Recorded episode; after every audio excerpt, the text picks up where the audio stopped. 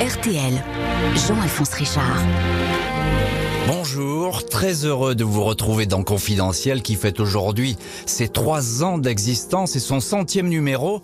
Un grand merci pour votre fidélité, c'est toujours un très grand plaisir d'être ensemble avec vous à la poursuite d'un destin, ses ombres et ses lumières. Celui d'aujourd'hui ne fait pas exception à la règle, presque 40 ans de carrière et un quasi-miracle, une vitalité intacte, une énergie foudroyante, un visage qui défie les années. Tom Cruise reste aujourd'hui encore un acteur juvénile et triomphant, celui d'une Amérique rassurante, même si le parcours personnel de cet homme, sa trajectoire spirituelle au sein de l'église de Scientologie suscite toujours des interrogations. Le paradoxe d'un homme qui ne cache rien mais cultive le mystère pour se protéger ou devenir plus fort encore Les secrets de Tom Cruise, c'est tout de suite dans Confidentiel sur RTL.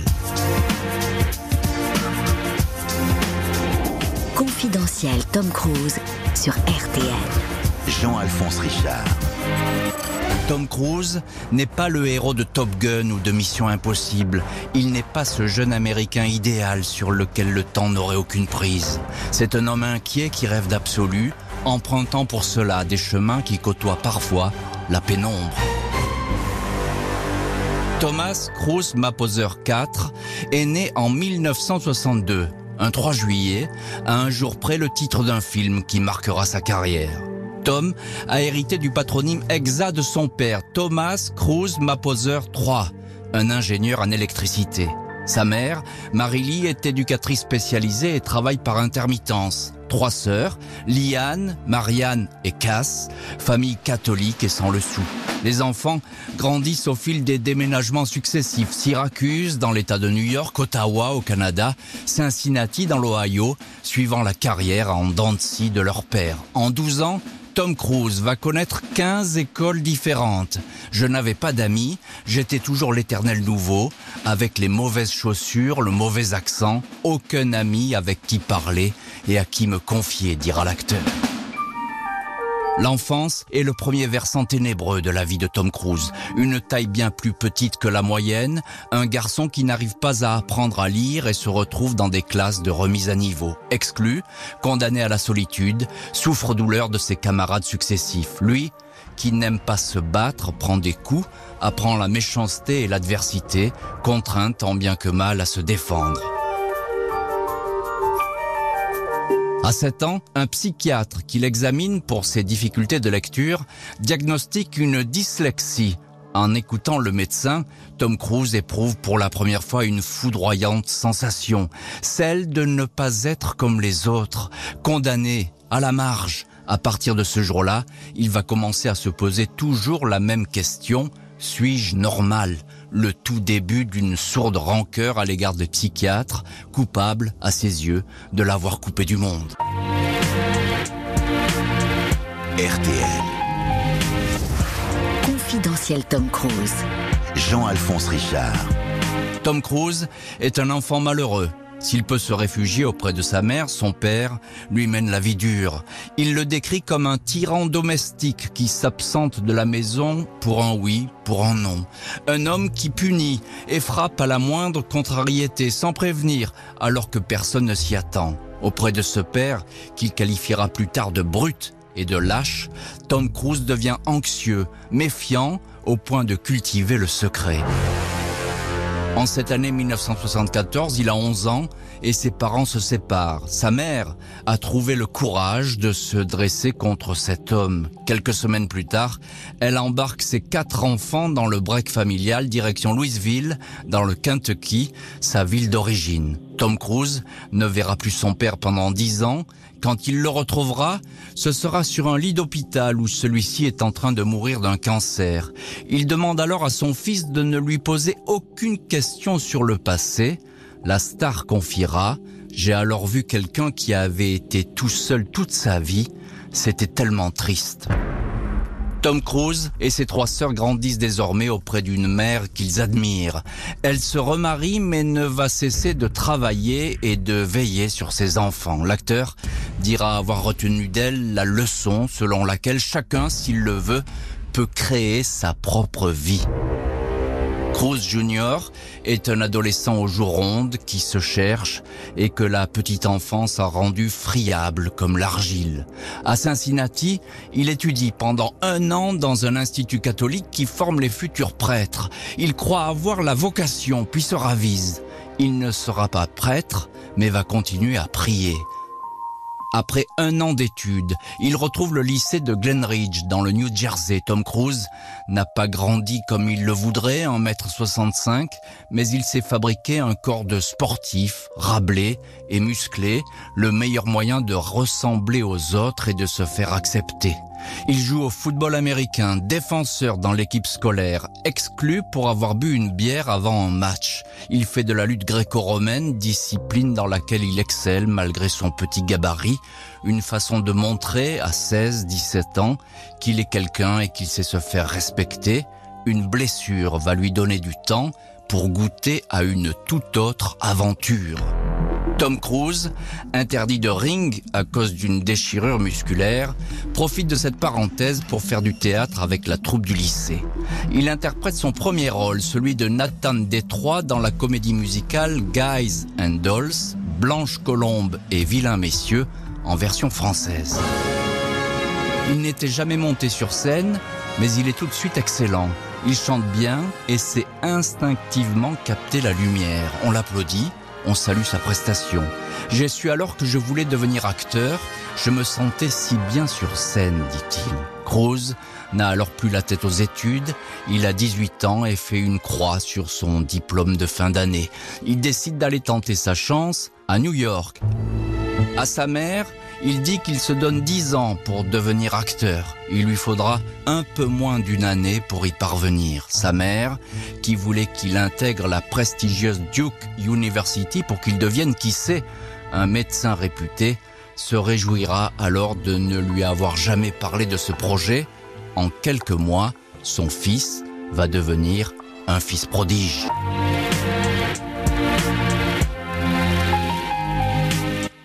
Confidentiel Tom Cruise. Sur RTL. Jean-Alphonse Richard. Tom Cruise travaille comme serveur dans les coffee shops de Manhattan, court quelques castings, puis décide de s'envoler pour la Californie, Los Angeles, où les producteurs de télé et de cinéma font la pluie et le beau temps, une industrie en permanence à la recherche de jeunes talents. Cruise et son physique de teenager, lisse et sportif, sourire éclatant et moue facétieuse retient l'attention. Il fait une brève apparition dans Un amour infini, une fable adolescente où la vedette est une actrice de 16 ans déjà célèbre, Brooke Shields. Puis interprète un rôle plus important, celui d'un cadet de l'armée survolté dans Taps. Son énergie fait sensation. Le visage de Cruz est dans l'air du temps, miroir parfait de la nouvelle Amérique de Ronald Reagan, qui cherche des héros positifs. Risky Business donne à Cruz ses traits définitifs, celui d'un jeune homme qui porte des rébanes derrière lesquels se cache un regard malicieux, turbulent mais poli, insolent mais pas révolutionnaire, un garçon bien dans sa peau qui a tout du fils de famille idéal.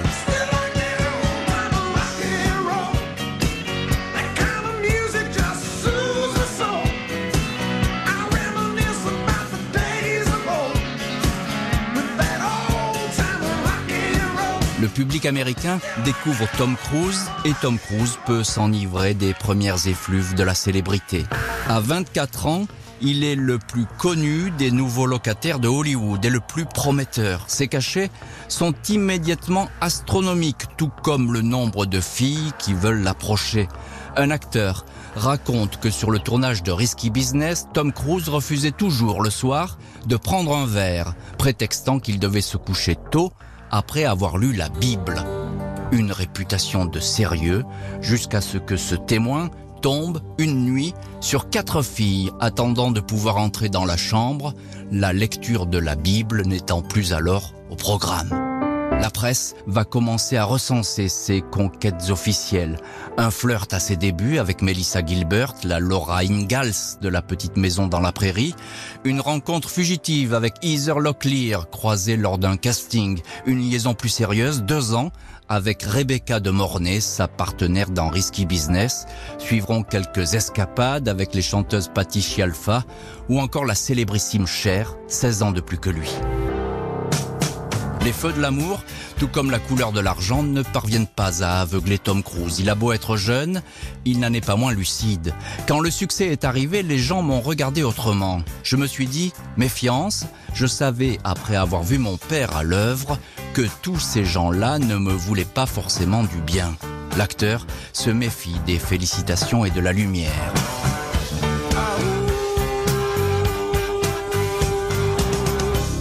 Il refuse tout d'abord le rôle qu'on lui offre dans Top Gun. Il voit dans ce scénario, dit-il, un remake de Flashdance à haute altitude. Un chèque de 1 million de dollars le persuade d'enfiler la combinaison du lieutenant Pete Mitchell, alias Maverick. Cette fois, Tom Cruise va être connu dans le monde entier, sans savoir que cette première image va l'emprisonner, condamné pour toujours à ne montrer de lui que ce visage que tout le monde aime, celui d'une éclatante jeunesse.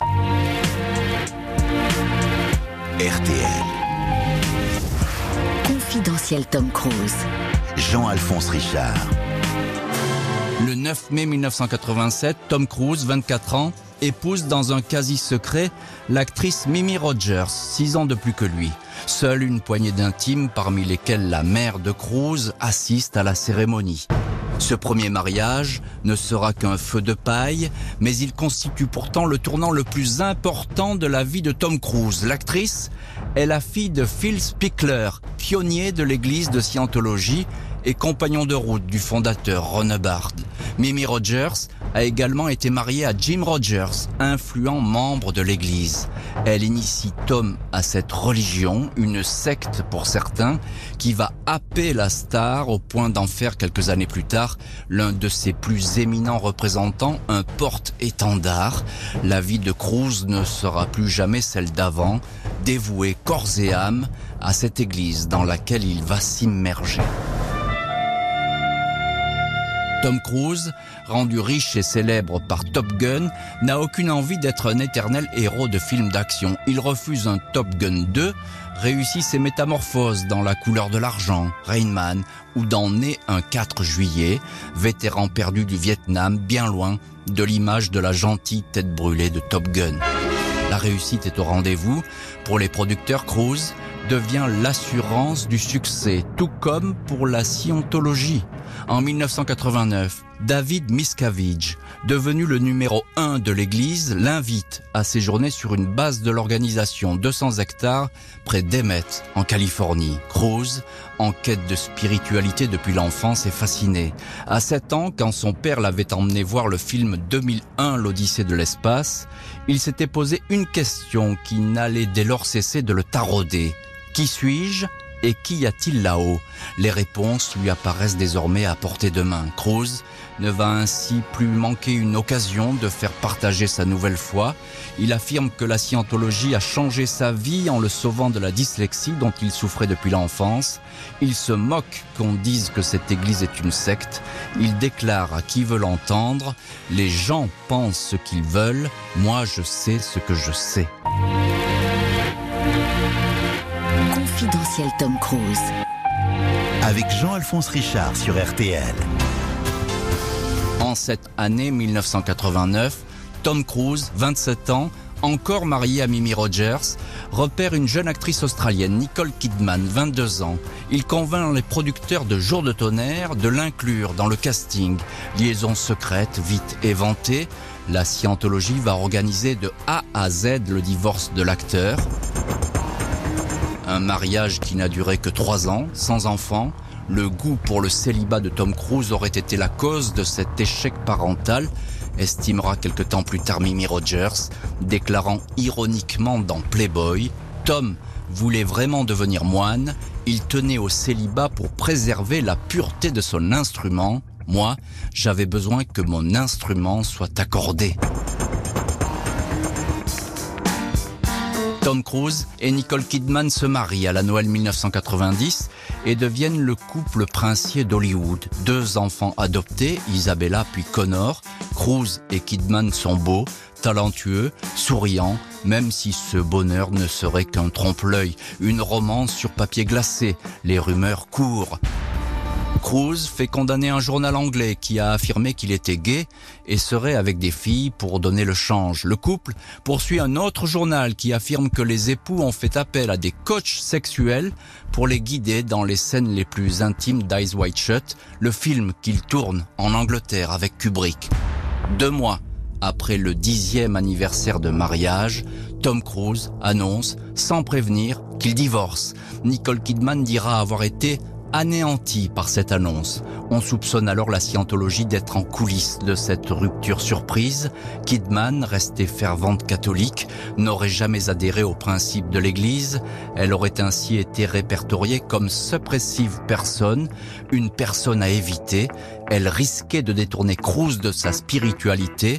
À propos de ces deux mariages ratés, l'acteur déclarera ⁇ Vous ne pouvez pas traverser la vie sans connaître des peines de cœur, le chagrin et la peur. Toutes ces choses font partie de la vie.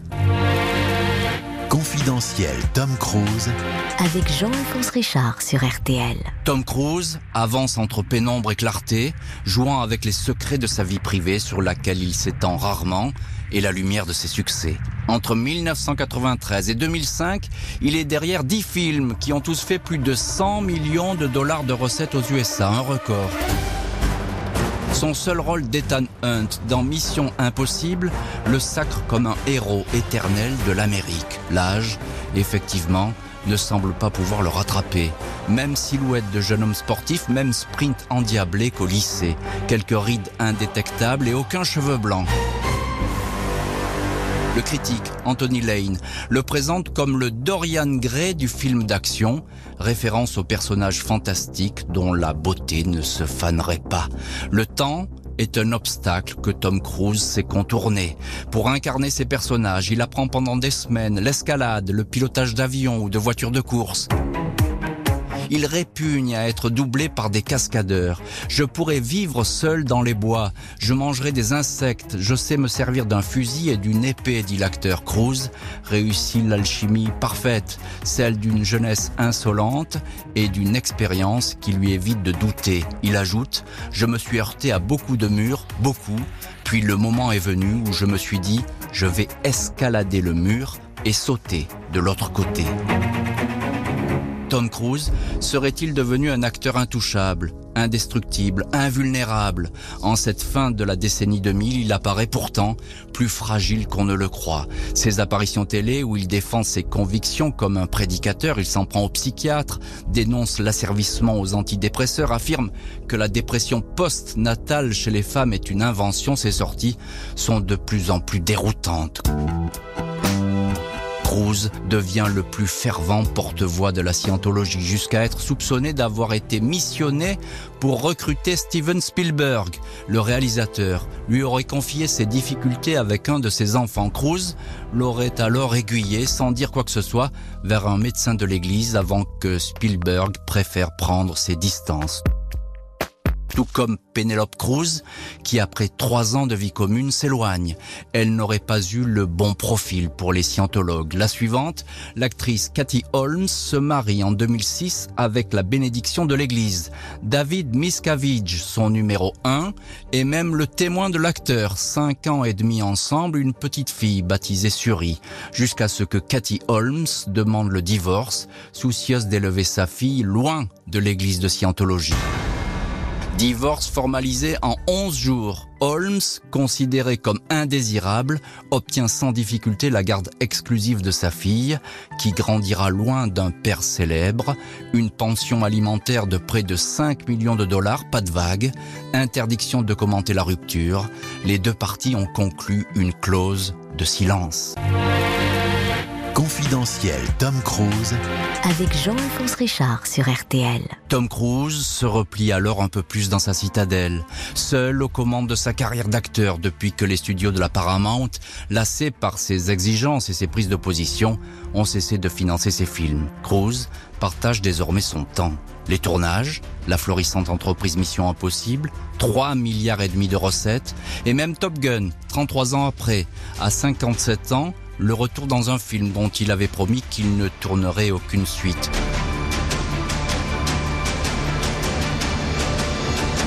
Cruise s'occupe aussi de la scientologie. Il a vendu ses deux villas, l'une à Beverly Hills, l'autre à Hollywood, et son ranch dans le Colorado pour s'installer dans un vaste appartement au cœur de Clearwater, une ville tranquille de Floride devenue le centre spirituel de l'église, là où elle a implanté sa première cathédrale, une tour de 15 étages.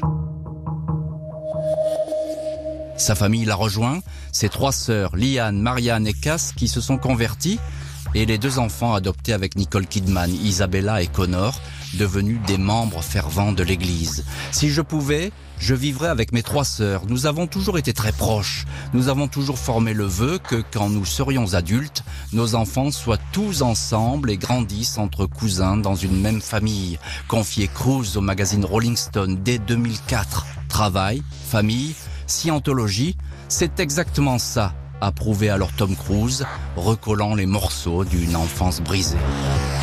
Au fil des années, l'acteur est devenu un missionnaire discret mais puissant de l'église de Scientologie, au point qu'on le présente aujourd'hui, ce qu'il dément, comme le numéro 2 de l'organisation. Une position dangereuse qui a fini par écorner son image parfaite, des prises de position qui l'ont peut-être privé de devenir une star reconnue à part entière à Hollywood. Pas de récompense digne de ce nom, les Oscars de meilleur acteur ou de meilleur second rôle lui ont passé sous le nez. À chaque fois, dans son smoking, il a applaudi avec malice des vainqueurs bien moins célèbres que lui, cachant sa déception et peut-être même sa colère derrière ce masque juvénile qu'il porte en permanence. Qui est Tom Cruise? Un héros de cinéma qui court plus vite que les méchants et peut sauver le monde? Ou le diable en personne, quelqu'un de foncièrement mauvais, un homme solitaire et manipulé comme l'affirme l'actrice Léa Rémini, ancienne scientologue et longtemps proche de l'acteur, Dr Tom ou Mr. Cruz, un visage en clair-obscur, à la fois jovial et inquiétant, sur lequel dansent les ombres et les lumières d'un destin qui ne serait plus tout à fait le sien.